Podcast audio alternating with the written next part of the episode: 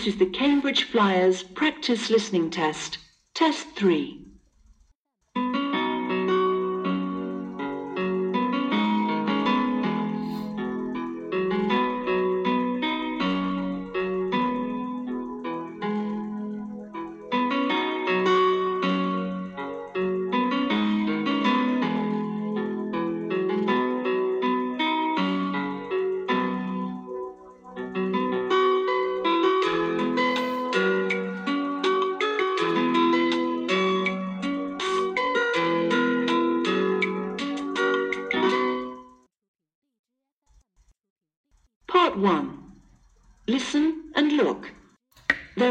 Example.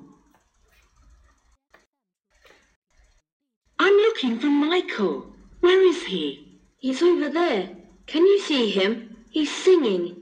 Is he the one playing the guitar? No, he's playing the piano. Oh, yes. Can you see the line? This is an example. Now you listen and draw lines. Look at William. What's he doing? He's cooking the food. Oh, yes. He's wearing a t-shirt. It's very hot in the kitchen.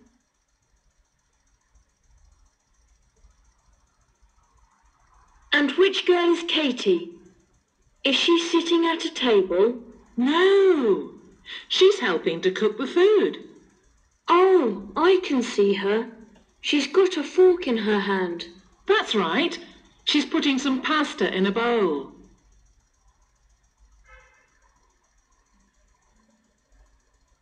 Where's Helen?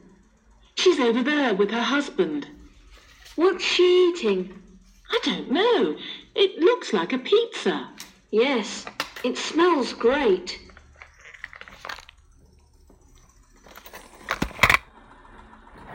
Isn't Sarah strong? Why? What's she doing? Look, she's carrying all those plates. They look very heavy. Careful, they might fall.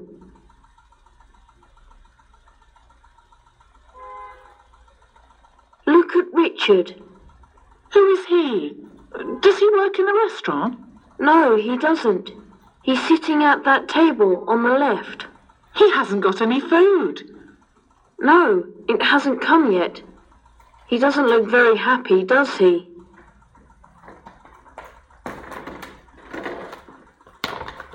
Now listen to part one again. Look at William. What's he doing? He's cooking the food. Oh, yes. He's wearing a t-shirt. It's very hot in the kitchen. And which girl is Katie? Is she sitting at a table? No, she's helping to cook the food. Oh, I can see her. She's got a fork in her hand. That's right. She's putting some pasta in a bowl. Where's Helen? She's over there with her husband. What's she eating? I don't know. It looks like a pizza. Yes, it smells great. Isn't Sarah strong? Why? What's she doing? Look, she's carrying all those plates. They look very heavy. Careful, they might fall. Look at Richard. Who is he? Does he work in the restaurant? No, he doesn't. He's sitting at that table on the left. He hasn't got any food. No, it hasn't come yet. He doesn't look very happy, does he? That is the end of part one.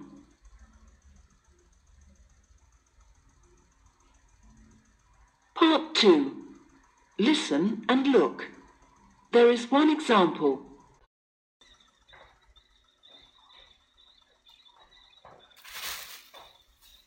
Part three. Listen and look. There is one example. Robert loves animals. Which animal picture has he got on each of his things? My son Robert loves animals. Does he? Has he always liked them? Yes, he's got pictures of them everywhere.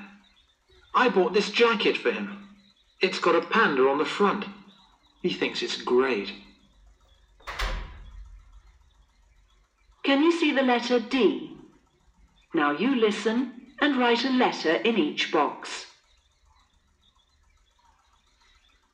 It was Robert's eighth birthday last week. We bought him this toy box to go in his bedroom. Can you see the dolphin on it? Oh, yes, it's very nice. I know. I like it too. And Robert bought that address book in a little shop when we were on holiday last summer. There was a nice book with a camel on the front, but he chose this one in the end. It's got an octopus on the front page. That's his favourite sea animal, I think. I like them too, but I like eating them more. And which other animals does Robert like? He likes them all. Have you ever seen anything like these before? They're Robert's new socks. We got them for him at the market last Wednesday. Look, they've got little white hippos all over them. I haven't given them to him yet. He'll be surprised. And I got him these new gloves there too. They're nice. And you bought those at the same market? Yes, I got them because they've got a dinosaur on each hand. But they look very friendly, don't they? Doesn't Robert have anything without an animal on it somewhere? No, even his umbrella has got an animal on it too. He got it when he went to the museum with the school. What's that on it? It's difficult to see. It looks a lot like a bat, but it's a kind of butterfly. When I first saw it, I wasn't sure. But it is. Look. Oh, yes. Now listen to part three again. It was Robert's eighth birthday last week. We bought him this toy box to go in his bedroom. Can you see the dolphin on it? Oh, yes, it's very nice. I know. I like it too. And Robert bought that address book in a little shop when we were on holiday last summer. There was a nice book with a camel on the front, but he chose this one in the end. It's got an octopus on the front page. That's his favourite sea animal, I think. I like them too, but I like eating them more. And which other animals does Robert like? He likes them all. Have you ever seen anything like these before? They're Robert's new socks. We got them for him at the market last Wednesday. Look, they've got little white hippos all over them. I haven't given them to him yet. He'll be surprised. And I got him these new gloves there too. They're nice. And you bought those at the same market? Yes, I got them because they've got a dinosaur on each hand. But they look very friendly, don't they? Doesn't Robert have anything without an animal on it somewhere? No, even his umbrella has got an animal on it too. He got it when he went to the museum with the school. What's that on it? It's difficult to see. It looks a lot like a bat, but it's a kind of butterfly. When I first saw it, I wasn't sure. But it is. Look. Oh, yes. That is the end of part three.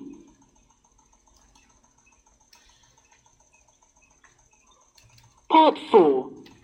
Listen and look. There is one example. Where did Sarah go for her birthday? Hello, Sarah. Did you enjoy your birthday? Yes, thank you, Uncle Ben. Did you have a party? No, not this year. So what did you do? Well, I wanted to go to the theatre in London, but it was too expensive, so Dad took us to a restaurant for dinner. Can you see the tick? Now you listen and tick the box. 1. Who went with Sarah? Who did you go to the restaurant with? Mum and Dad, and my best friend, Emma. She came too. What about your brother? He couldn't come with us because he was at work that evening. 2. Which is Sarah's favourite present? Did you get a lot of lovely presents, Sarah? Oh, yes. My grandmother bought me a CD player, That's great. and I got some new pens and pencils from my cousins. But the present I like best is a brush and comb from Mum and Dad. They're made of silver and they were very expensive. 3. What does Sarah like most at the circus? We're going to the circus on Friday night. That sounds nice. It's a good circus with clowns. And horses. I like them best. Do you? I prefer the elephants. They're so clever. 4. How are they going to get there? It's a long way to the circus, isn't it? How are you going to get there? Well, we're going to take a taxi because it's too far to walk. Why don't you go by bus? It's cheaper. Oh no, it takes too long.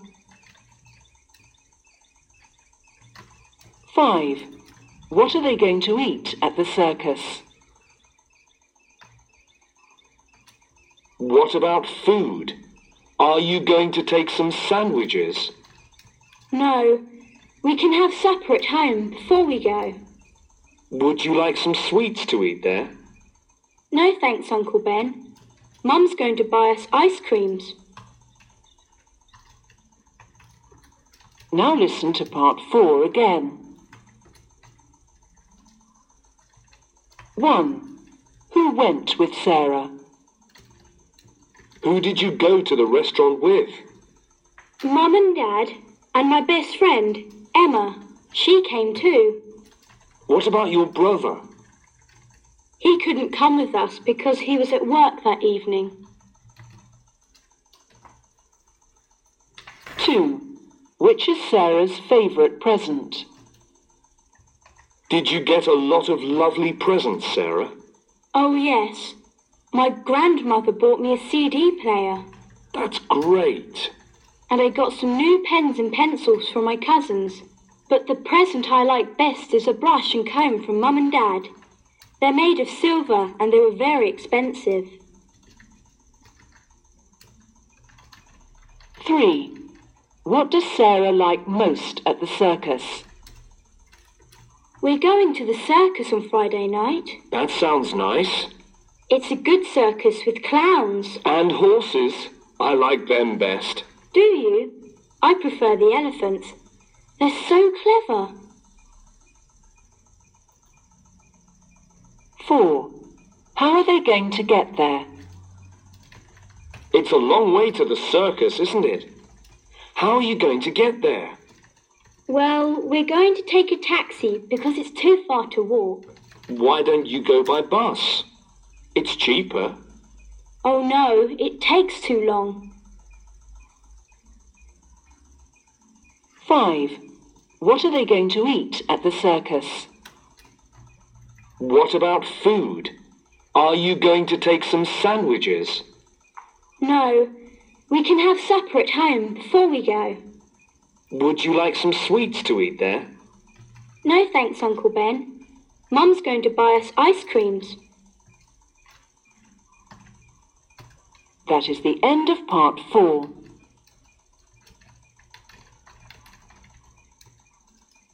Part 5. Listen and look at the picture. There is one example. I like this picture. Can I colour it, please? Of course you can. Let's start now. What shall I do first? Can you see the tree next to the tent? Yes. Well, colour the swing under it. What colour shall I make it? Red. Can you see the red swing? This is an example. Now you listen and colour and write and draw. 1. Now find the tallest boy in the picture. OK. Is he looking at a map? Yes, he is. Can you colour his rucksack? What colour? Orange. All right.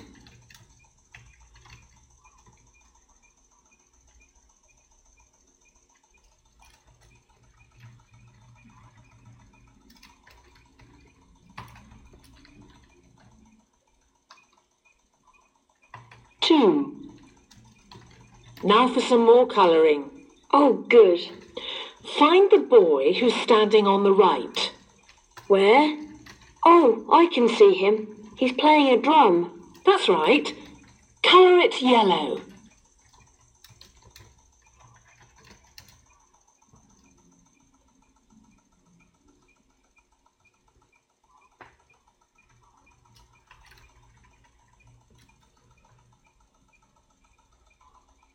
Three.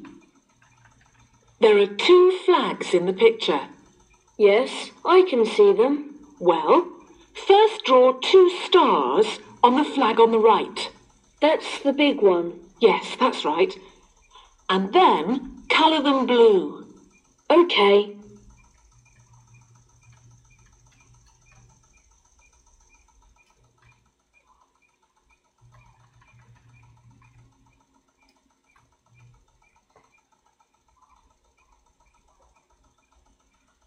Four. Now you can write something. Excellent. Can you see the tent? Yes, it's got a number three on it. Yes. I want you to write the word tent above the number. OK.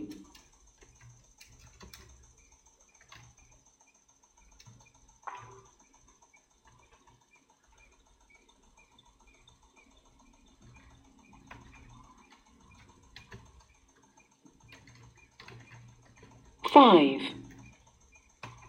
And last, can you do some more colouring? OK. Can I colour something purple? What would you like to colour? Can you see the boy in the tent? Yes, I'd like to colour his torch. that's fine. The picture's much more interesting now.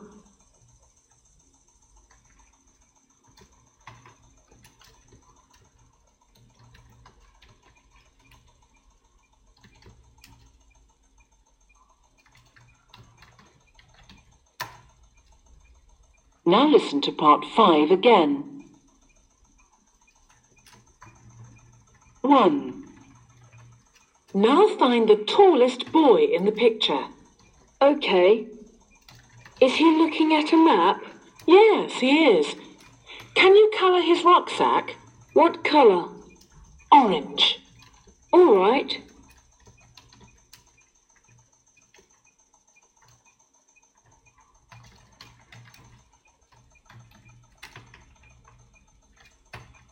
Two. Now for some more colouring. Oh, good. Find the boy who's standing on the right. Where? Oh, I can see him. He's playing a drum. That's right. Colour it yellow.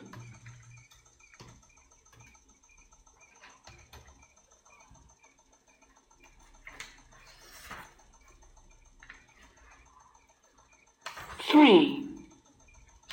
There are two flags in the picture. Yes, I can see them. Well, first draw two stars on the flag on the right. That's the big one. Yes, that's right. And then colour them blue. Okay.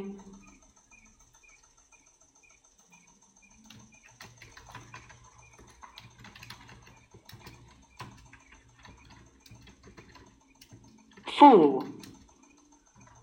Now you can write something. Excellent. Can you see the tent? Yes, it's got a number three on it. Yes. I want you to write the word tent above the number. Okay.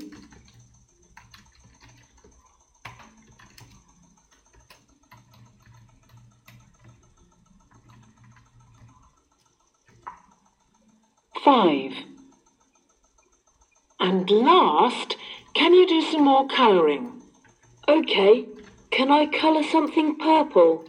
What would you like to colour? Can you see the boy in the tent? Yes, I'd like to colour his torch. that's fine. The picture's much more interesting now.